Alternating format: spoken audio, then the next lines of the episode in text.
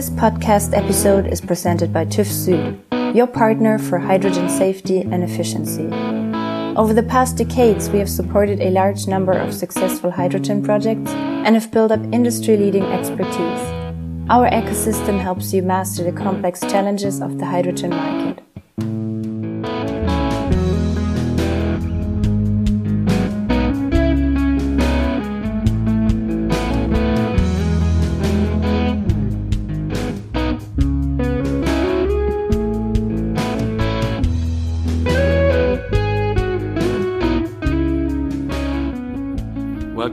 The Hydrogen Bar. We are happy that you have tuned in for today's episode once again. And of course, as always, I would first like to welcome Johannes. Johannes, hello.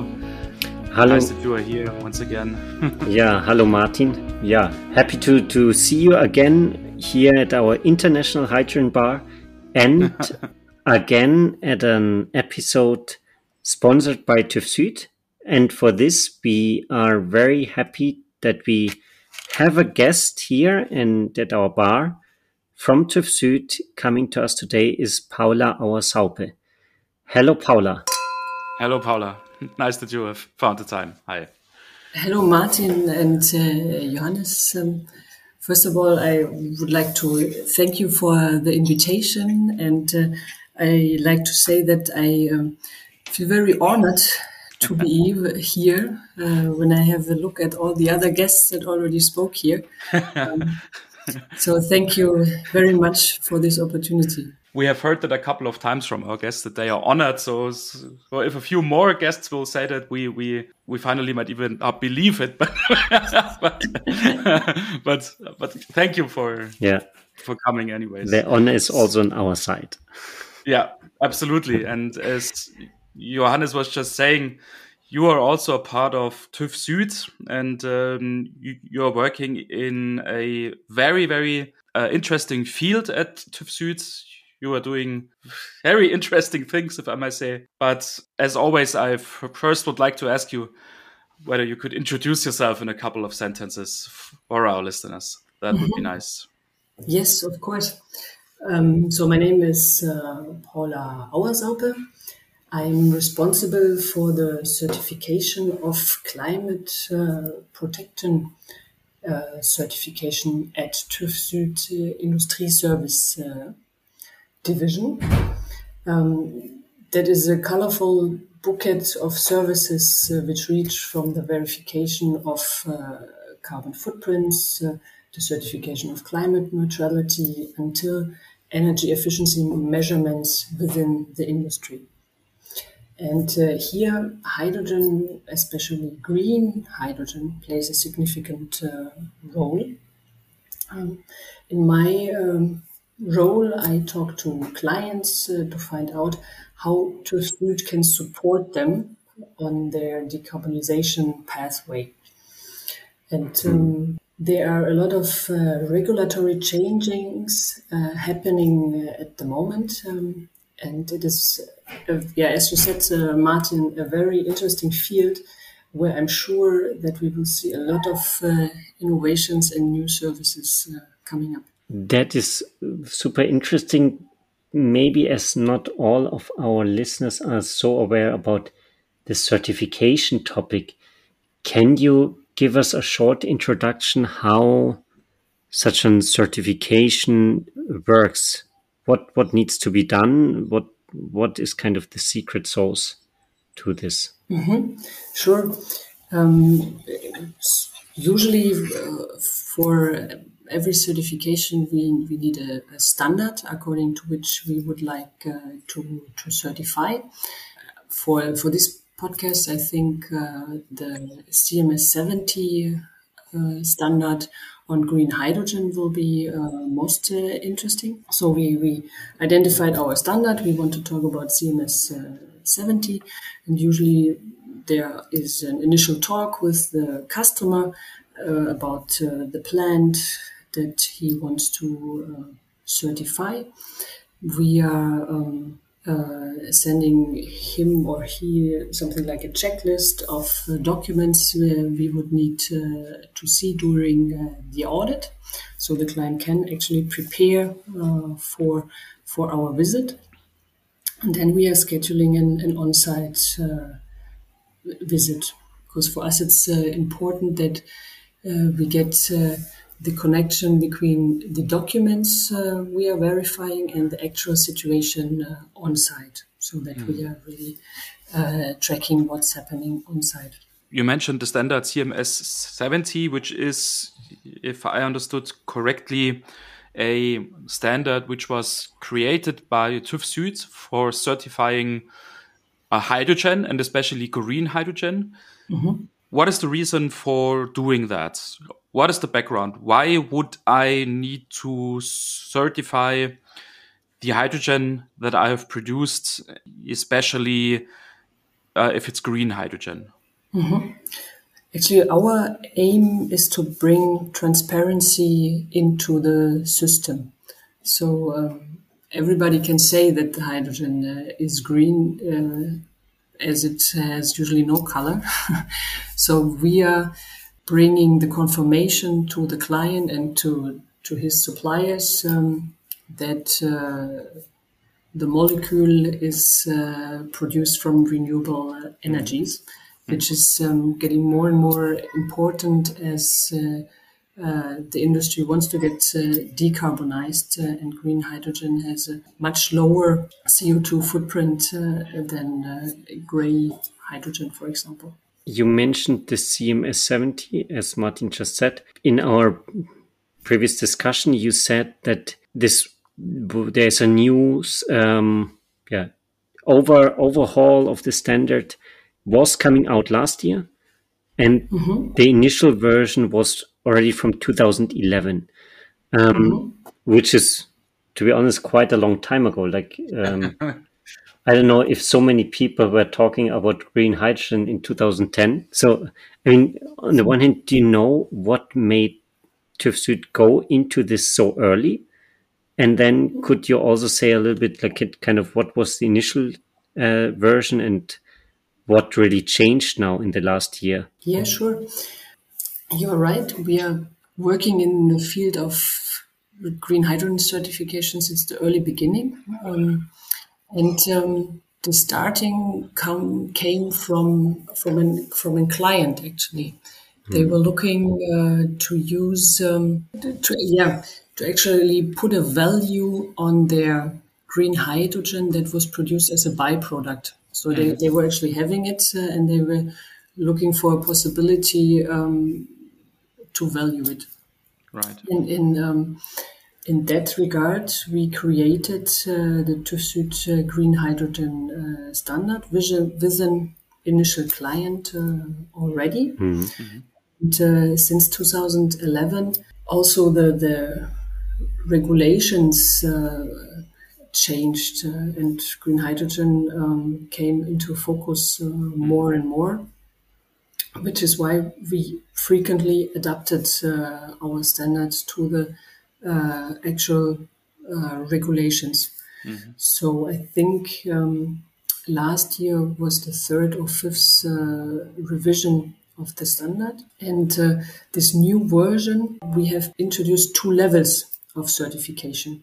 We have now a basic um, uh, certification, Green Hydrogen Basic, mm-hmm. um, and Green Hydrogen Plus certification, mm-hmm. which uh, includes uh, additional criteria. Mm-hmm, mm-hmm. So, uh, CMS 70 and all these the rules that you mentioned regarding green hydrogen basic and green hydrogen plus, CMS 70 is, as far as I can imagine, of course, not the only uh, standard in the world which mm. deals with green hydrogen. So, or at least I know that there is a European um, project which is called CertifHy, and I, I strongly believe, or I bet that that if we would have a look into countries like China or or or, or, mm. or North America or Middle East or whatever, there are also activities are going on around green hydrogen. Mm-hmm. What do you think? What is the position of of CMS 70, especially when it is compared to the CertifHy project on the European level? Mm-hmm. And um, do you think that these are two sets of regulations, uh, sets of rules, would interfere in a certain way, or are they harmonized in a more or less perfect way? CertifHy is a project that was initiated around 10 years ago with the idea to really define what do we understand under green hydrogen and how do we want to implement criteria to certify it. Project participants uh, are, for example, Ludwig Bölkow Systemtechnik, uh, Grexel, of course, uh, TÜV Süd, uh, and the Association of Independent Bodies, just to name a few of them. Now the project is in stage uh, three, which is really the implementation phase, and the first projects are going to be certified according to that standard.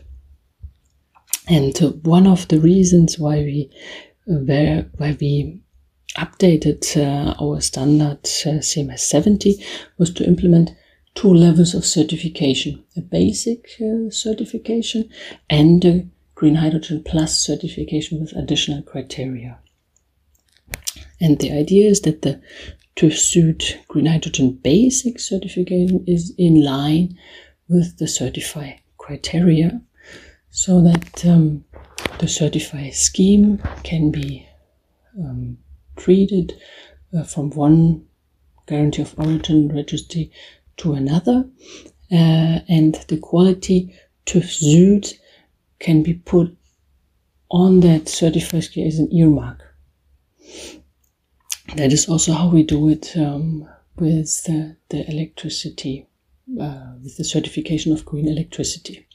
There TÜV Süd generation E can also be put as an additional information on the guarantee of origin.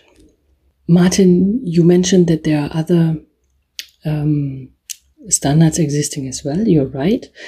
Um, for example, China has its own Chinese green hydrogen standard.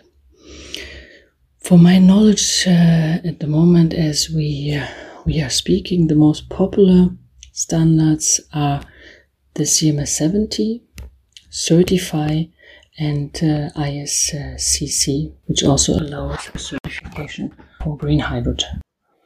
When we have this certified hydrogen, basically, as uh, I understood now from your kind of first uh, or in the beginning of the the podcast here, you said basically the production facilities are visited, are audited, they are checked if they kind of bring out the green hydrogen, and then the the product that is produced there gets the certification. Mm-hmm. What happens then afterwards in in this whole process?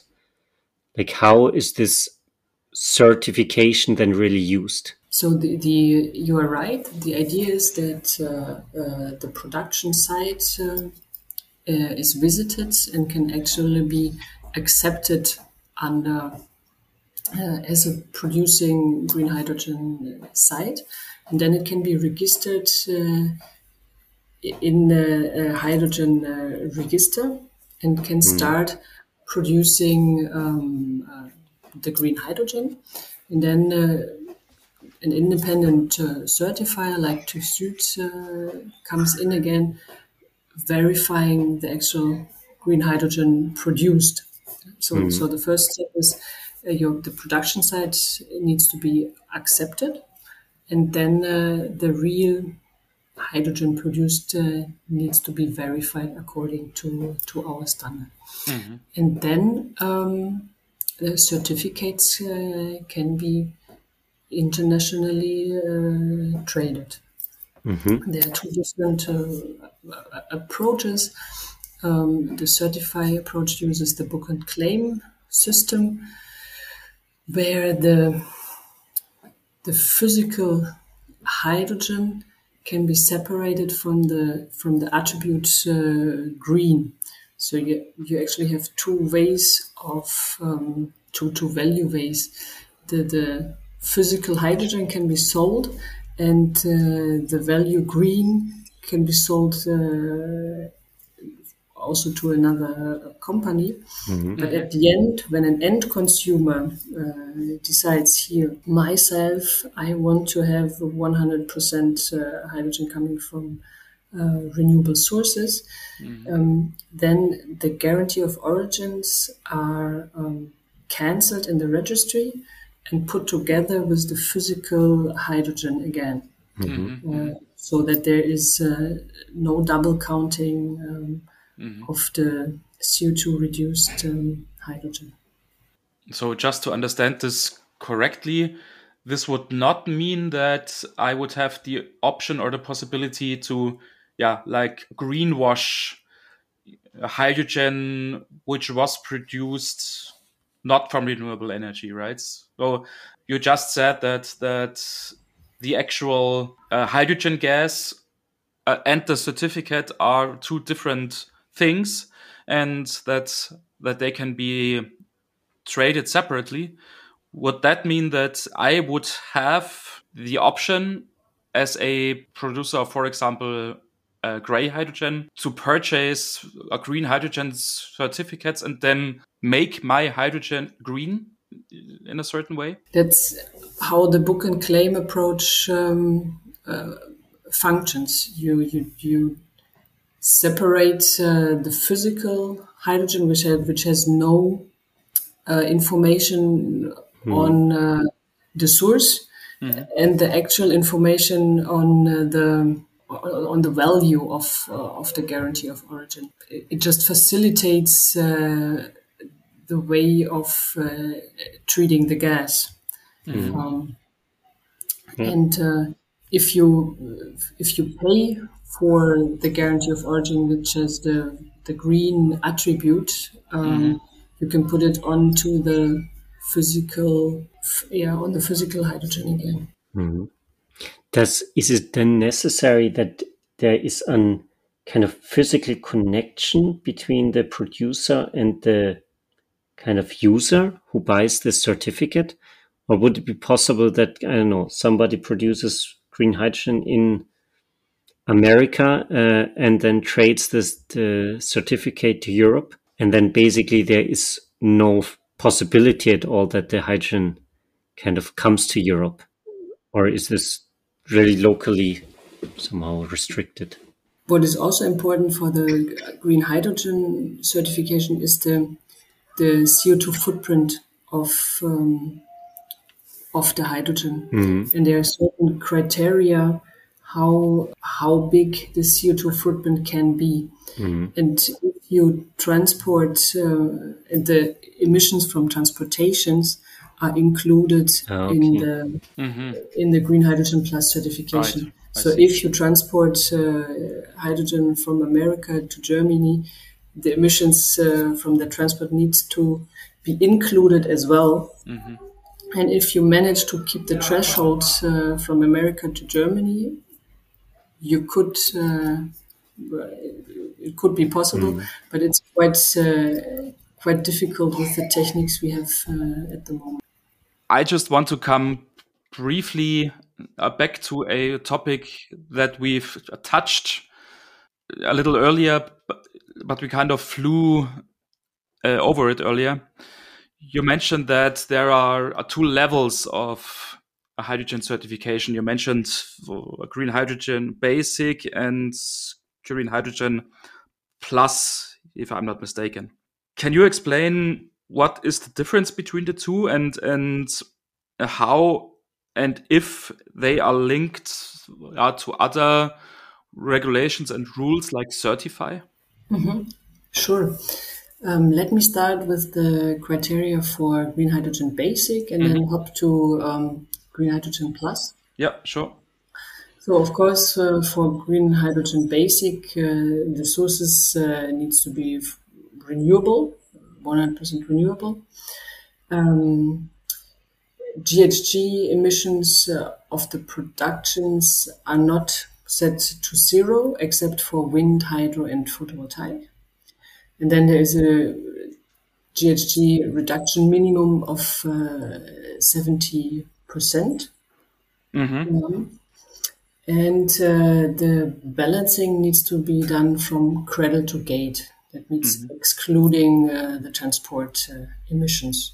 So where would these uh, thirty percent greenhouse gas emissions that would be allowed uh, come from if they would not come from transport? So would it be allowed to add a certain share of gray hydrogen and still get the certification?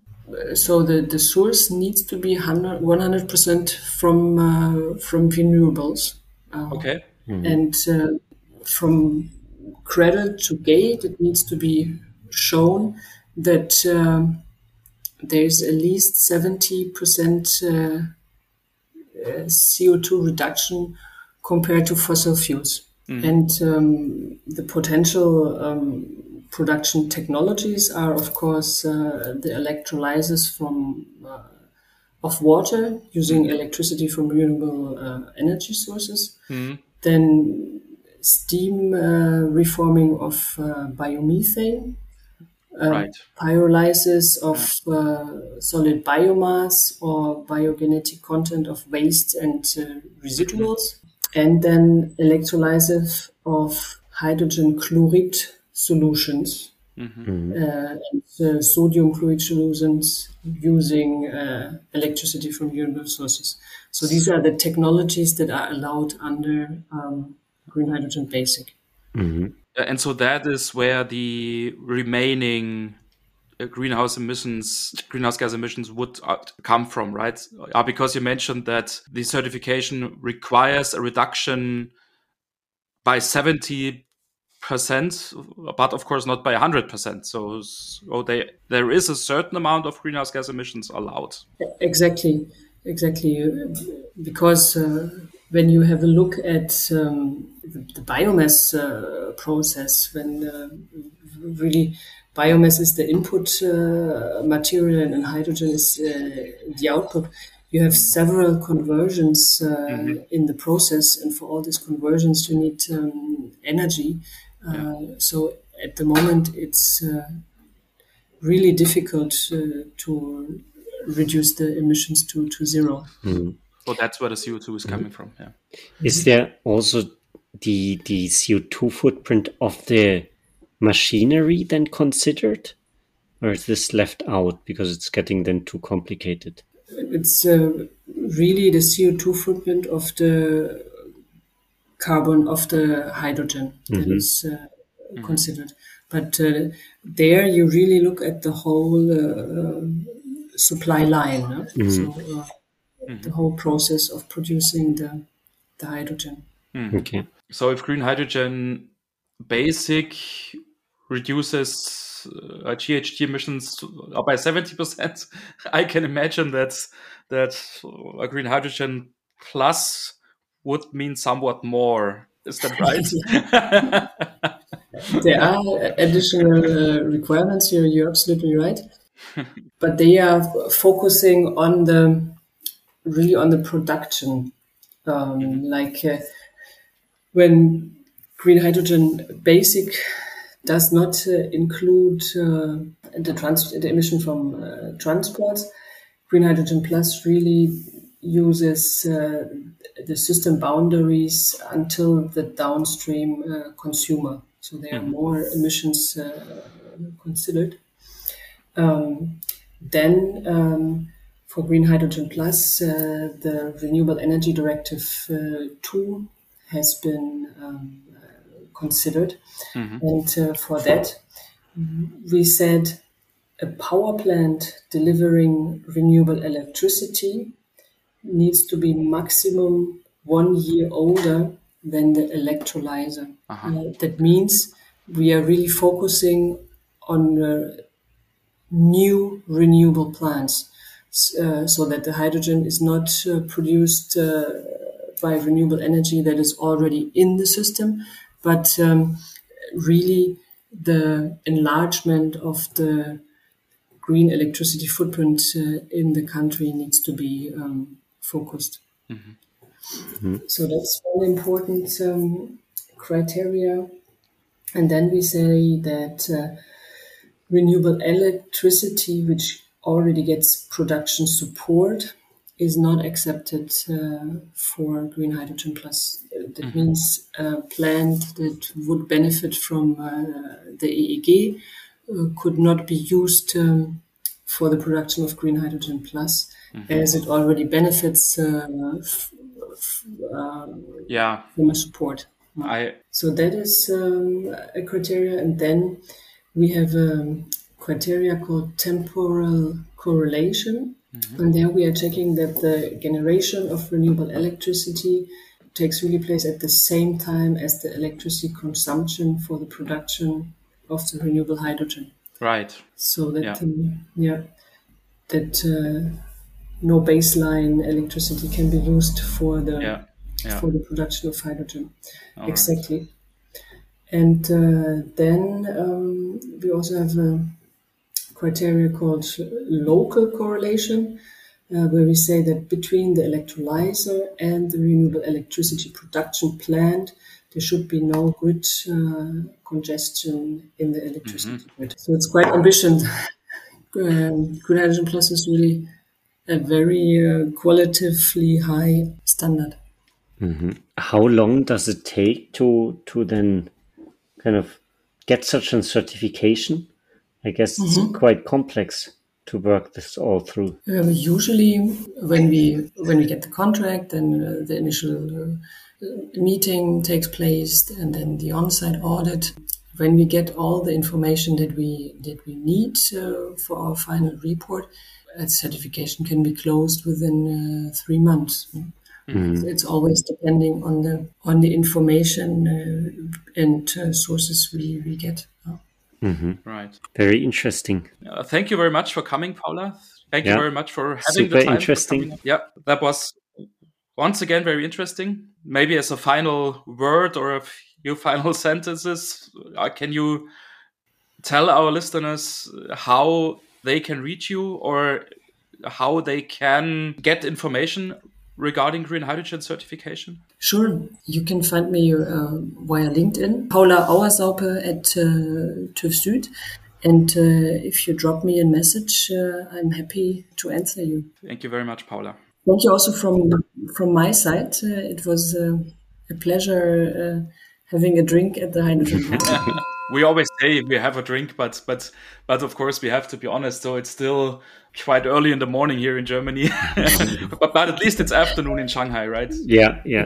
Johannes, yeah. Slowly getting there. Yeah. With that, we also thank TÜV Süd for uh, the support. And if you have any questions, any comments, any remarks, feel free to reach out to us. We have our contact form on our website, hydrogenbar.net. Any other points, Martin? Uh, just check the website, use the contact form if you want to get in contact, uh, as Johannes was just saying. And otherwise, we'd be happy, of course, if you would uh, tune in next Wednesday once again, and we'll hear each other soon. Goodbye. Yeah. Have a nice week ahead. Bye.